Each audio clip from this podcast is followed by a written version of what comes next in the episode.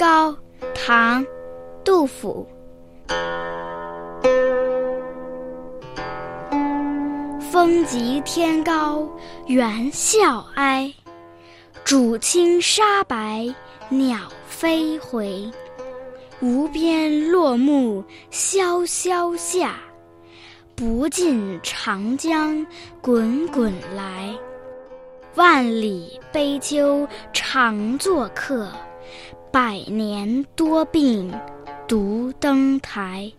艰难苦恨繁霜鬓，潦倒新停浊酒杯。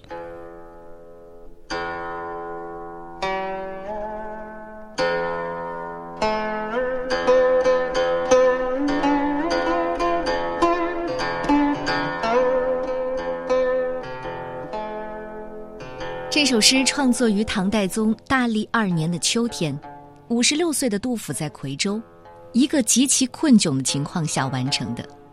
当时安史之乱已经结束了四年，但地方军阀又趁势而起，相互争夺地盘。杜甫本来呢是进了严武的幕府，可是没过多久，严武就生病去世了。杜甫失去靠山，也只好离开经营了五六年的成都草堂，买了一条船南下。本来想直达夔州，可是因为中途生病，在云安待了几个月，好不容易到达了夔州。尽管有当地的朋友照顾和接济，在夔州的三年，杜甫的生活依然很困苦，而且身体非常不好。有一天，杜甫独自一个人登上夔州的白帝城，在高台上远眺，百感交集。面对着萧瑟的秋江景色，引发了他对自己身世飘零的感慨。再加上那时候的状态是老病孤愁，悲哀的情绪慷慨激越，于是就有了这首被誉为七律之冠的《登高》。夔州向来以猿猴多而著称，峡口更是以风大闻名。整首诗说的是，本来秋天是秋高气爽的，这里却是风急天高，加上猿猴啼叫，更显得悲凉。水清沙白的河舟上有鸟群在盘旋，我仰望无边无际的树木，萧萧地飘下落叶。俯瞰那望不到头的长江水，滚滚奔腾而来。面对这萧瑟的秋景，我感慨：万里漂泊，常年为客，如今带着一身疾病登上高台，历尽了艰难潦倒的日子。白发长满了双鬓，再加上因病不能喝酒，我这悲愁就更难排遣了。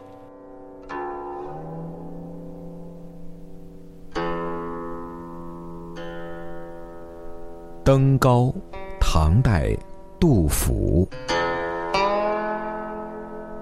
风急天高，猿啸哀，渚清沙白。鸟飞回，无边落木萧萧下，不尽长江滚滚来。万里悲秋常作客，百年多病独登台。